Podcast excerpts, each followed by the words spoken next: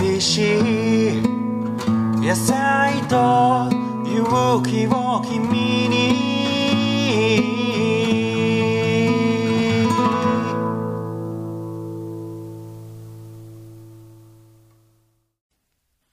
はい、どうも、有機農業系ポッドキャスト、小農ラジオです。えー今日はですね、えー土壌医一級の方をお呼びして、えーお話しするんですけども、えー今日のこの回は、えー、マオのやっているあのインタビューの方で、えー前編を、えー配信しておりまして、えーその後編になっております。ということで、えー今日マオにも来ていただいてるんですけども、え3人で話すんですが、まお、ちょっと電波が今日はあんまり状態が良くないみたいですけど、大丈夫ですか？なんか、大丈夫かしらって感じ。どうも、インタビュー、真央です。今は大丈夫です。あ、今は大丈夫です。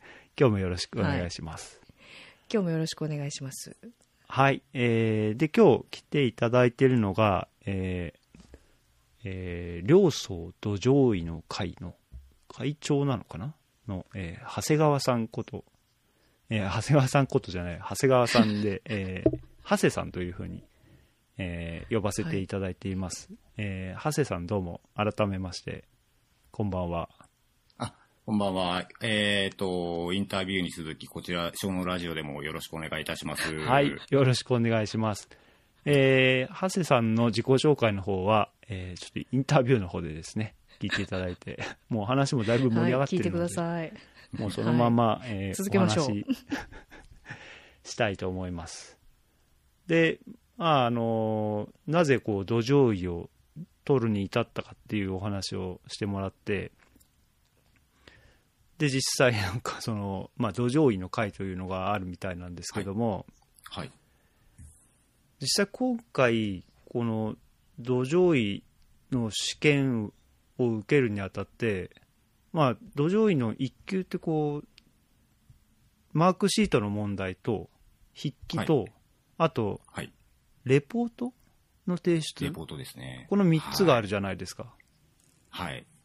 であのーレポートを、あのー見させてもらったんですけどもこの大麦リビングマルチの話ですよねはい。すごいですよね。っていうか、みんなこんな立派なレポートを提出してるのかなと思うんですけど、これは、まあ、はっきり言ってはい研究みたいな感じじゃないですか。研究というか、まあ、比較したのをしっかりこう、検証してみたいな。で、これちょっとどんなことだったのか少し、はい。あの、簡単に紹介してもらえますか？多分聞いてる人で、はい。農家じゃない人も中にはいると思うんで、うん。どういう目。的で、リグリビングマルこれをやって、チとは。結果としてなんか、あ、そうですね。まあ、リビングマルチの役割というか、狙いとかも含めて。ちょっと説明してもらえますか？わかりました。はい。じゃあ、簡単に説明させていただきますと、えっ、と、リネギのリビングマルチ栽培みたいな感じで、あ、今画面共有さあ、れてすいません。今、あの、ちょっと画面共有で完全にオンラインセミナー状態になってますけども、あの、本当ですねリスナーさんは、私あの、が多分、音だけなので、徒。音だけでもわかるようにちょっと説明をお願いします。わかりました。えっ、と、まず、このリビングマルチ栽培っていうのがどんなのかっていうところなんですけども、うんえっ、と、ネギの栽培、あのーで関東の方では、ネギは根深ネギっていう形で、あの、山をどんどん深く、暖かく持ってあげて、し軟白部分、白身を長くしていくっていう作り方をするんですね。うーん。で、それに、まあ、その白身を出すより前の段階なんですけども、えっ、と、ネギとネギの間に、の通路の部分に麦をはやらかすっていう栽培方法になります。はい。こうネギがダーッと終わってるところの間のこの歩く通路の部分に、そうですね。麦を、麦を育てるってことですね。はい。そういうことですね。うん。でほうほうまあ、そうですね。そんな感じなので、まあ、今画面にもちょっと出させていただいたんですけども、あの、まあ、緑色ですね。はい。ネ ギネギの緑と麦の緑で、こう、はい。地表があんまり出てないっていう感じになりますね。ん。うんうん。しましまになってる。はい。うんで、これをすることで何が起きるのかっていうところである、であるんですけども、えっ、と、まずは、えっ、と、この通路をネギが覆うことで、あの、はいこれ夏場の話になるんですね。はい。なので、あの、通路が温度を下げることができるっていうところに、まず1点ですね。なるほど。あの、はい。このリビングマルチしない状態で地表面の温度を測ると、よん40度近くとか出たりする時があるんですね。あ真夏。あ、はい。めちゃくちゃ暑いんですね。はい。でそれ太陽が直接当たるからってことですよね。そうそう、そうです、そうです。うん。これを、あの、麦が、麦はいで日陰を作ることで、あの、麦より下の地面、地温を下げるっていううん。とこで、ネギの株を、株元のストレスをちょっと緩和してあげるっていうところの、うんがまず1点はいで。すね。で、これと、南部病っていうネギの、夏場のネギの結構厄介な病気で、あの、はい一発で腐ってしまうっていう、あの、結構嫌な病気がいるんですけども、うん。これの、で、結果部は結構ひどくなるんですね、この病気って。広がりが早いんで。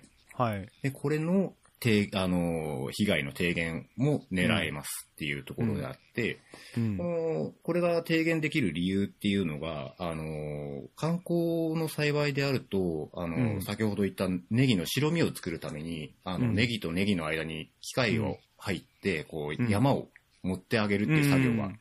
発生するんですけど、はい。この時に、あの、うん。必ずと言っていいぐらい、ネギの根っこの先端を確実にブチブチ切ってるんですね、実は。なるほど。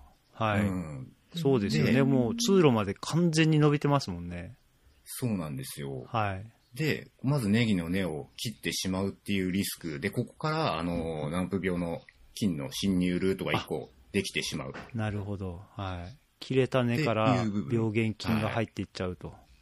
はい。っていうのと、あと夏場なので、あの、ネギって夏越し、あの、うん夏が好きな、あの、作物じゃないんで、夏はもう耐え忍ぶっていうことをしてるんですね、ネギ本体は。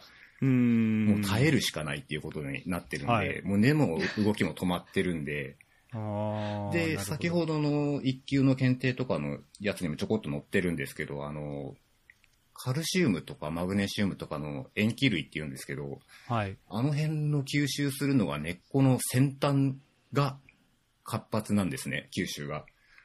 ただこの先端をもう先ほどの作業でぶち切ってしまうことになるんで、感染ルートも作る上に吸収源も立ってしまっている。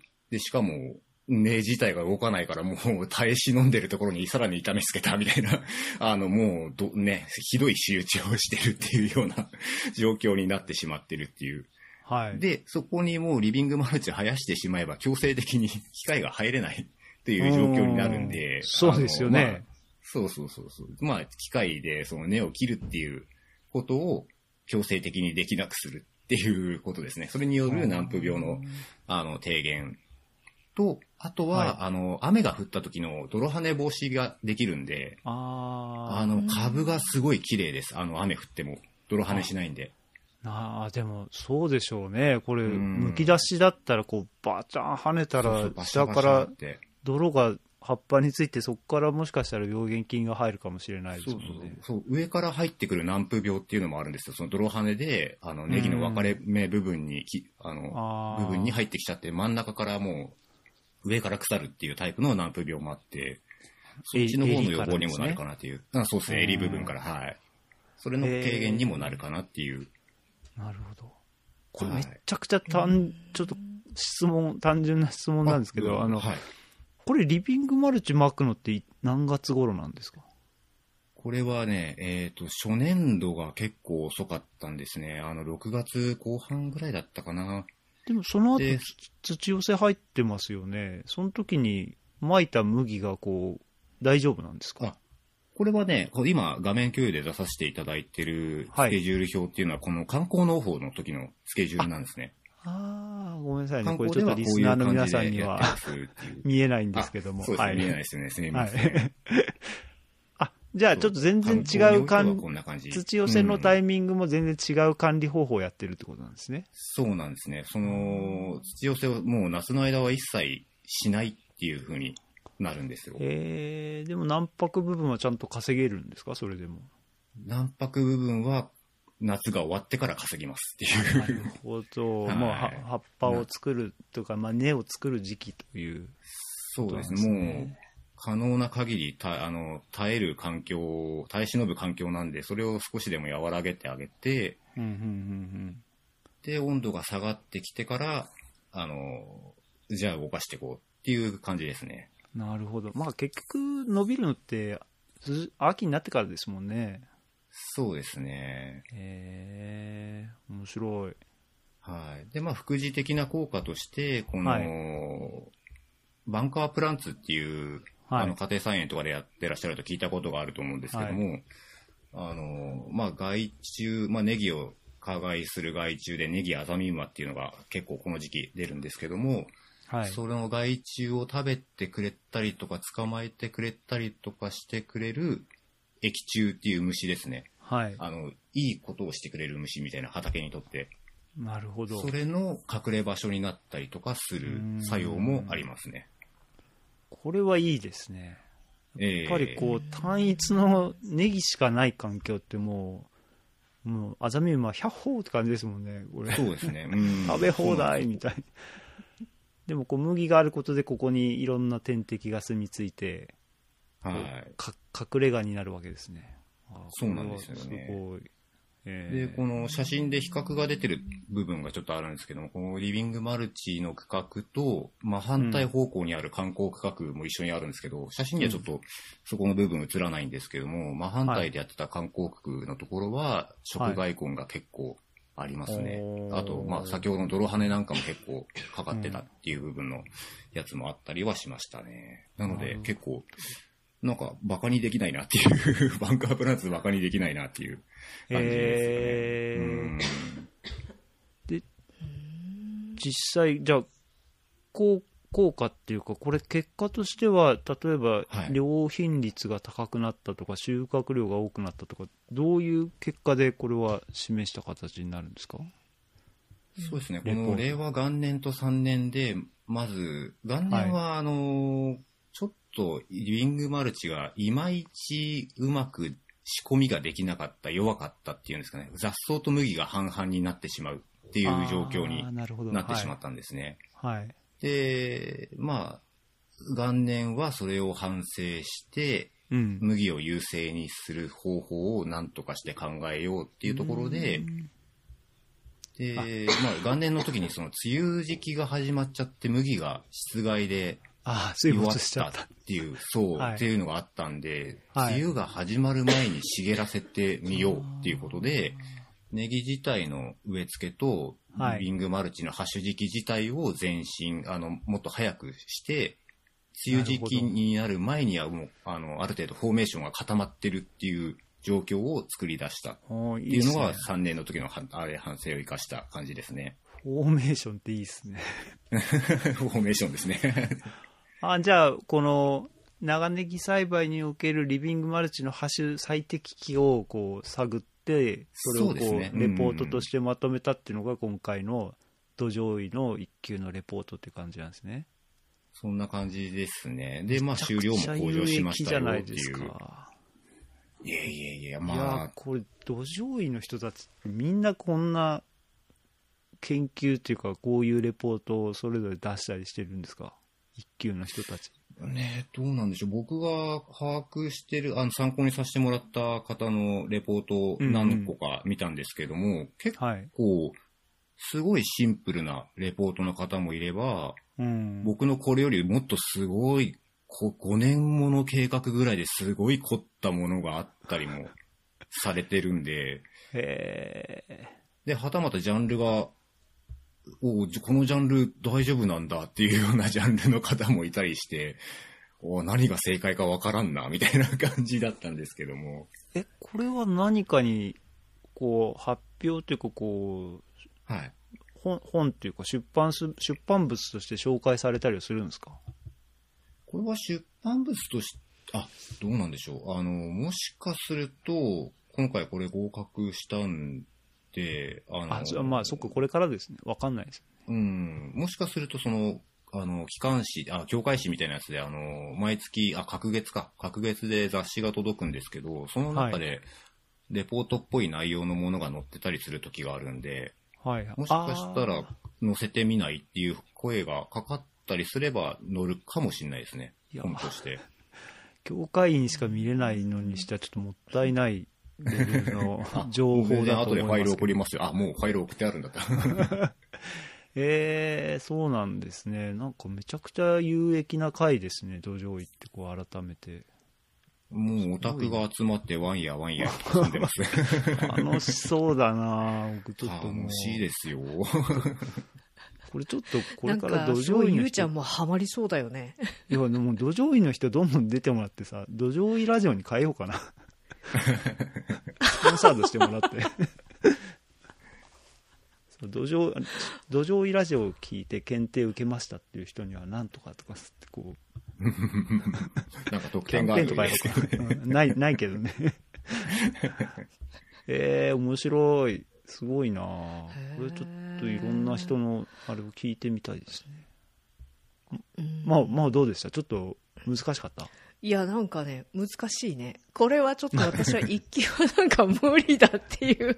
いや、だけど今自分が一級を受けるとき確かに面白いですねに何のレポートを出せばいいんだろうと思って。じゃあ、あれですね、ゆうちゃん来年こういうのを書くわけですね。こういうの書くんですよ。だから、ちょっとさ、なんか、まあ、勉強だけだったらするけど、レポートちょっとじっくり考えないと、結構厳しいな。でも一応レポートもなんかね、僕何件か見させてもらって共通してるっていう点がやっぱりあって、うんうんうん。あのーうんまあ、何か課題があって、それをちょっと改善してみるぞっていうところで、改善されまして終了、向上しましたっていうところで、それをどこどこで発表したり、どこどこで共有したりとか、周りに広めるっていう行為、うんっていうストーリーが、大体皆さん共通されてます。で、そこの、まあ、ダメだった方のレポートも一回見たんですけども、内容すごくね、面白かったんですよ。ただ、そのふ普及とか広めるっていう点がなくて、うん。前年度、あの、ちょっとあかんかったっていう方があったんですけども、あーなるほど結構面白いことやってるんだけど、そこがないと、あれか、おこれでも弾かれるんか、みたいなっていうところで。えなので、ゆうちゃんなんかは、あの、大気の学校とか、あの、小脳ラジオとか広めるための一手をもうすでに持ってるんで、ここはかなりでかいと思います。ー、そっか、もう小脳ラジオのことでやお書こうか。あるかもしれないですよね。もうすでに僕、土壌協会に小脳ラジオ垂れ込みしたんで、あの、存在はもう割れてるはそうなずなんんで。ですよ。その説は、まあありがとうございました。ていうか、まあ、めちゃくちゃマイナーな、あの、そ の狭い人にしか届いてない情報なんですけども、その土壌医の人たちに、えーが見るほページの機関誌みたいな、なんか、ところに、うん、そうですね。うん。あの、ど、小脳ラジオで土壌医が紹介されましたって出てて、そうそうそうそう。おーおーと思って。そうなんですよ。あれ、僕が、あの、ね、その、土壌医でネット、まあ、あの最近僕、やっとポッドキャストを聞き始めた人なんですけど、あえあの、そのきっかけでちょっとネットラジオっていうのが、そういえばなんか昔単語で聞いたことがあるよな、なんか土壌医関連でそういうのないのかなって調べたら、たまたまその、あの、ゆうちゃんとりょうやんさんが喋ってる、試験受けて喋ってるっていうのがあって、おやってる人がいるって。思って、早速視聴するぞ、って。ええ。で、これを視聴して、で、僕ちょっと教会の方に、あの、知り合いがいるんで、あの、こんなんやってるよっていうのをちょっと垂れ込みさせていただいたら、翌月の、あ、ね、次の回の通信で、あ、発表されとるわ っていう感じでしたね。はそうなんですよ。いやいや、ありがとうございました。そのい。いえいえ、説はもう全然、まさかあそこに繋がるとはちょっと思わなかったんで、僕も嬉しいです。いやー、でも、なんかやっぱり、ますますなんか面白そうだなと今思ってるんですけども、ええやっぱね、ももっとこう、広がってほしいですね。本当に。そうなんですよ。あのー僕この会を、言い出しっぺ会長っていう形なんですけども、は いはい。言い出しっぺなんですよ、僕、これが。うんあの、なんでこれを作ろうかって至ったきっかけが、はいあの、うん。資格がマイナーなんですよ、やっぱり。ああ、そうですよね。ええで、2級取りました。うん。さて、で、あの、更新までに30ポイントっていう、あの、点数を稼がなきゃいけないですね。あの、はい3年更新までの間に。はい。さあ、30点を稼ぐ方法をちょっと考えてみるかって調べてみたら、あ、なんか東京の方に行って結構な、一日、丸1日かける2回とかを年何回か、ん ?3 年で2回、4、2、3回やらなきゃいかんのか。これは東京まで行ってられんぞ、みたいな感じになりまして。さあじゃあどうやって稼ごうっていう、うん。あの、えーっと、ちょっと手元にちゃんと資料がないんですけど、これ、土壌医っていうのは、まあ、この試験を受けて合格したら、えーその後にこの、登録っていうのをして、初めてこう、はい。なんていうの、自分は、まあ、2級だと土作りマスターですと、1級だと土壌医ですというふうな形で言えるっていう、そういうことでいいんですかね。そうですね。うん、はいで、そういうことですね。はい。それの有効期限が資格登録日からまあ3年間ということで、はい。その資格、えー登録から3年間に、えー継続研鑽、えーはい CPD の単位を30単位以上を取得する必要があると。意外と、だから、はい。と取ったからってずっと、んなんか土壌医だぞ永うんじゃなくて続的じゃないんですよね。やっぱりあの、取った以上、研鑽して、あ、なんだその、名称を名乗りたかったらちゃんと勉強しろよ、お前らっていう組織めちゃくなんですね。ちゃハードコアな ええ資格なんですよね、これ。そうまあでも、そうそうやっぱこう、ひ日々いろんな新しい情報っていうのも出てる中で、そうなんですよね。まあ、まあ、まさしくこれ、研鑽するということなんでしょうね。いやーそうなんですよ。で、そのね、研鑽ポイントを重ねる方法っていうのが、あの、地方のところでは、すごく手段がね、あんまりないんですね。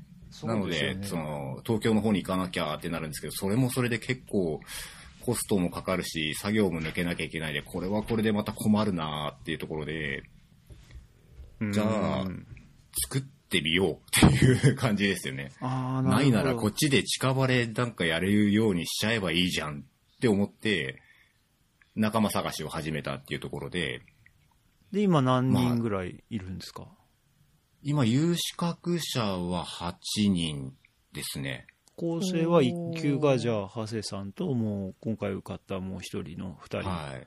であとは、と、あと5人同乗員がいて、計7人になりまえした。、みんな1級ですか？え、あすごい。のなんかね、き、そう、気がついたら、あの、僕なんかね、あの、この回作り始めて、は今年の8月で丸2年っていうところなんですけど、うんうんなんかね、結構気になる人みんなナンパしてるんですね。僕ちょっと声かけてすぐ。うんうん一緒に遊びませんかみたいな感じで。はい。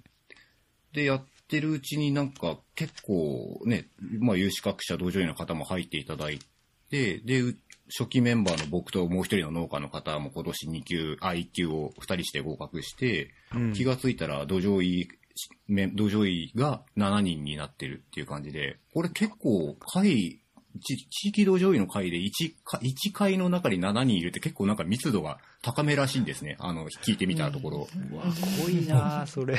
なんか、こんな、やべえオタクたちがいつの間にかすごい増えてるみたいな気がついたら、おやばいぞっていう感じだったんですけども。今そんな感じですね。はい。すごいですよね。で、あとは、あの、巡回員っていう形で、まだ有資格は持ってないんですけど、うちでいろいろ遊びに参加してくれてるっていう一般の農家さんとか、家庭菜園とか、っていう方々も合わせて20弱、10何人とかかな。オンラインだけでっていう方もいらっしゃるんで、正確な人数はちょっと、あれなんですけど、大体20弱ぐらいっていう感じですね。定期的な活動とかなんかはされてるんですか？そうですね。毎月第3土曜日にはい。なんかやってます。何かしらテーマを持ってやってますね。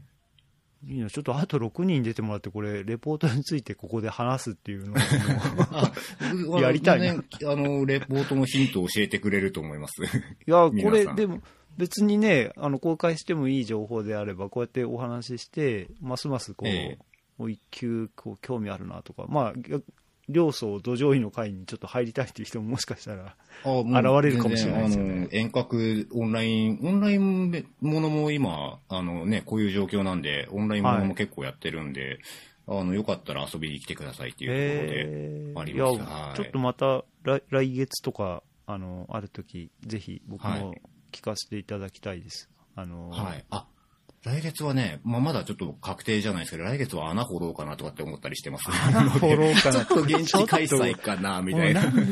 俺近くいたかった。去年も5月ぐらいに穴掘ってるんですよ。うちの畑なんですけど。めっちゃ掘るんでしょそれが、うん、あ、うん、いや、でもいあ一箇所掘っただけですけど、まあ、そのね、土壌断面、はい。あ深さが60センチぐらいのやつを掘って、えあーでもうみんなここ、ここで変わってるとか、こう、ちょっと喜んでいろいろ。え。そうそうそう、あの、指を、親指を押し、あ、あの、テキストに載ってるんですけどね、この断面のところに親指を押し当てて、あの、指が凹む程度だったら、こんくらいの硬さ、もう跡がつかないぐらい硬いところはもう交番そうだよ、みたいなっていうのを実演で見るみたいな、ワイワイしてるっていう。そうそうそう、そういうのって、めっちゃオタクだ。テテキストで読んで、あら、ええな、な、なんとか式コード系ってあるじゃないですか。あ、はい、山中式コード系あ、ですね、山中式コード系とか。はい。はい。でも実際、こう、指で触ってみた感じとかってちょっとや感じてみたいですね。そうですね。なんかこう書いてあることとうん。そう、山中式コード系持ってる方がいらっしゃったんで、さすが。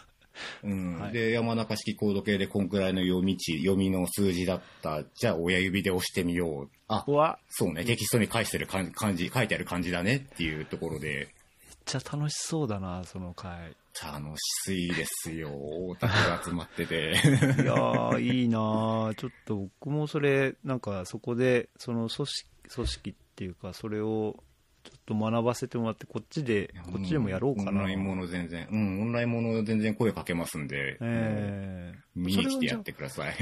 土壌医の、おまあ、オフィシャルというか、土壌医のはいオフィシャルの会ではないわけですよね。その、両層土壌医の会っていうふうに、まあ、自分たちで作った会みたいな。そうですね。これがいわゆるあの地域土壌医の会っていうあ、部分ですね、僕たちはこれがも。う土壌医の会の中の一、一つのこう部会みたいな感じなんですね。そうですね。うん。千葉県の中での。へでちなみにもう一つ、柏土壌医の会っていうのが先輩の、あの、千葉県の会であるんですけども、ーすごい。千葉。千葉県はなんかね、まあ、あの、暑いですね。さすが農業体験、大大国はもうすごいな。千葉、柏は都市部の方なんで、家庭菜園とか、あの、菓子農園とか、そういう、あ、市民農園か。そっち系の方の部分に特化してる感じで、うこちらの方は、あの、農業者の方の感じ向けですね。内容としては。岐阜にもあるやっぱり地域で。あ、岐阜ね、会はないんですけど、多分ね、誰かいますよ。あの、ちょっと調べてみたんですけど、資格持ってる人はどうもいるらしいです。マジっすか？なんか、なので、探せばいますよ面。白そう。なんか、あれですね、ハセさん、そういう人たちでさ、一緒に車に乗って畑の周り、こう回るだけで楽しいでしょ？あそこの畑あんなことしてるぞ、つって。あそこはあれだな、とか。いろいろもう、こう、ああ、あれやっちゃってるな。ちょっとあれやると、あの時期になるとちょっと気になるな。あの時期になったらまた見に来よう、みたいな感じのそ。の車一緒に乗りニヤニヤニてヤし。てるっていう。やってますね。はいいやー、わかります。あ、なんかすげえ楽しそうだないや、楽しいです。もう本当にオタクが集まってるんで、もう、ニヤニヤするしかないですね。うーん。いや、いや、面白かった。僕、ちょっとかなり今興奮してますけど。えーまお、まお大丈夫？あ、いそうや、もう全然ついていけない。すいません。こう、オタクはね、いやいいっすよあの周りを引かせちゃうんですよ。いやいやいやいや、あの、ここまでオタクとは思ってなかったんで、あ、そういう世界なんだ、と思って。そういう世界ですねちょっと、この間、うちの畑で、あのね、あの、県の職員の、あの、土壌環境の職員さんがちょっと来られる縁があったんで、ちょっといろいろ喋ってて、土壌調査とか一緒にやってたんですけども、はい。あの、農家さんで、ここまで、なんだ、土壌調査を喜んでて、むしろ手伝ってくれるまで人、してくれる人って初めて見ましたって言われて。で、あのね、排水性の評価とかするんで、なんかシリンダーインテグレートとかっていうのとか、あとサイド管って言って土を取ったりする機材とか、あうんの、全部僕名前とか使い方とかは一応一通り書物で読んで知ってはいるんですけど、本物が出てくると、お、シリンダーインテグレートだ、お、サイド管だ、お、あれじゃないですか、みたいな感じで。いやー よう、よう名前知ってますね。やってみます、やってみますって言ってやらせてもらったシリン。ダーインテグレートやってみたいんだよな、あれ。なんかかっこいいっすよね、あれ。かっこいいっす。うん。もうなんか、ね、これ絶対リスナーついてこれってないって。いや、もうなんかねあのーああれっすね、こう、中学生の男の子が、プラモそうだね。なんかそんな感じだったね、今。世界観だよね。なりますね。そんな感じでの気持ちですね。やっぱり今喋ってると。いやー、ちょっと、これは、楽しそうだなこのラジオ、新しいステージに進めそうな感じがしましたけど。あの、いや、今、あの、二人はオンライン上なんで、距離は離れてるんだけど、こ うここの中でこう、がっちり握手をしたのが見えたってあ感あ、似てるじ。と思いますね。もう、あの、なんていうんですか、あの変な、ちょっと中学生がよくやりそうなピシパシグッグみたいな、あの変な、あれ？やってた今ジェジェスチャーみたいな、あんなやつややってる気分です、僕は。心の中で僕も今やってました。はい。やっぱりね、オタクなんでね、こういうオタクの方を見つけると、どえらいテンションが上がるんですよね、やっぱり。嬉しい。ちょっとあの、対対比も、対比のこともとっても面白い。対比もすごい僕聞きたいんですよ。今自分で我流なんですけど、対比化もちょっとやってるんで。ああ、ぜひぜひ、ちょっといろいろ、いやー、お話ししましょう。ちょっとあのね、僕、最近ね、久しぶりにちゃんと土壌分析出したんですよ。あ、でそのどうでした？結果が返ってきたのがあるんですけど、これえを、ハセさんと見ながら詰めるっていうのは、結構面白いんじゃないかなと思って。あの、レポ、あの、一応、この土壌医の、あ、まあ、はいに土作りマスターとかでもみんなそうなんですけども、土壌医の会に入ってると、今、あ、もう、もう、来年ぐらいで終わっちゃうのかな？あの、農水省がやってるやつで、あの、はいデータ駆動型土作り推進事業っていうやつがありまし。て、はい。あの、まあ、各地の畑で、まあ、果樹園とか水、はい水筒とかで、はいあの、土の土壌サンプルをに取ったり、はい。あの、高度計で硬さを測ったり、でできた数字に対してコメントを作ったりっていう事業があって、うん。あの、うちの会それ末端で関わってて、はい。あの、採取しに行ったりとか、か硬さ測りに行ったりとかして、で、出てきたデータをこうもらって、それに対してコメント書くみたいなこともちょっとやったやってましたね。いろんな数字見たんでですよ、同情診断の。はい。いや、うちのだいぶひどいと思うんですけど、ちょっと逆に一回見てもらおうかな。いや、見ましょう、見たいです、すごい。はい。うちはねスカスカの畑なんですよ。あの、そういう土質なんで。とああ、もう完全黒木ですよね、あれ。あ、僕の方がね、黒木じゃないんですよ。あの、黒木の印象がある千葉県なんですけど、ええあの、大地の方が黒木なんですけど、僕、海の方に近いんで、あの、はいす佐渡とか佐浄土とかに雰囲気が近い感じの土質になるんですね。なるほどなので。数字がもう全然違うんですよね、黒木のと。えー、その違いもおもろいなっていうね。いや、これちょっとまたやりましょやりましょう。う。楽しかったです。見たいです、はい。はい。まあ、なんか質問ある？いや、まあ、聞きたいことあるんですけど、またなんかすごい膨らんじゃいそうなんで、今日は大丈夫です。ちょっと微生物とか聞いてみたかったんですけど。ああ、いや、全然もういいのいいですよ、全然。もうあ何でもそんな僕好きなんで。物理性も化学性も生物性も何でも大好きなんで。いや、これちょっといい人見つけたな、俺。面白いことになりそう。はい。やばい。まあ、そんなね、土壌医の話題もめっちゃ盛り上がっている、小脳ラジオディスコード、えー小農ラジオ部なんですけども、えー参加したい人は、あのーぜひ DM でですね、あのーディスコードの入会案内を送りますので、えー連絡いただければ、結構最近はディープな話が多いんですけども、えーうんこんな楽しいと思います。はい。ということでですね、ちょっとこれ多分全然終わらないので、えー今日は一旦これで、ファーストコンタクトだったんですけど、めちゃくちゃ盛り上がったので、えーまた、ねまたなんか、はいあの、いろいろちょっと土壌医関係の方に出てもらってお話しする企画やっていきたいと思います。あ、いいっすね。はい。はい。じゃあ、長谷さん今日は、えー本当に楽しい話どうもありがとうございました。ありがとうございました。こちらもすごく楽しかったです。ありがとうございましたありがとうございました。はまあじゃあ、3級に向けて頑張ろ 頑張りましょう。う。はい。我々ビシバまずシ教えるからはテキスト。買います。うわ、怖いよ、このあの、人たちお宅の入り口に立てますんで、3級取ると。なんかすごいとこ来ちゃったよ。はい、それじゃあ、また、えー今日はこれで終わりたいと思います。ありがとうございました。ありがとうございました。バイバイ。はい、バイナー。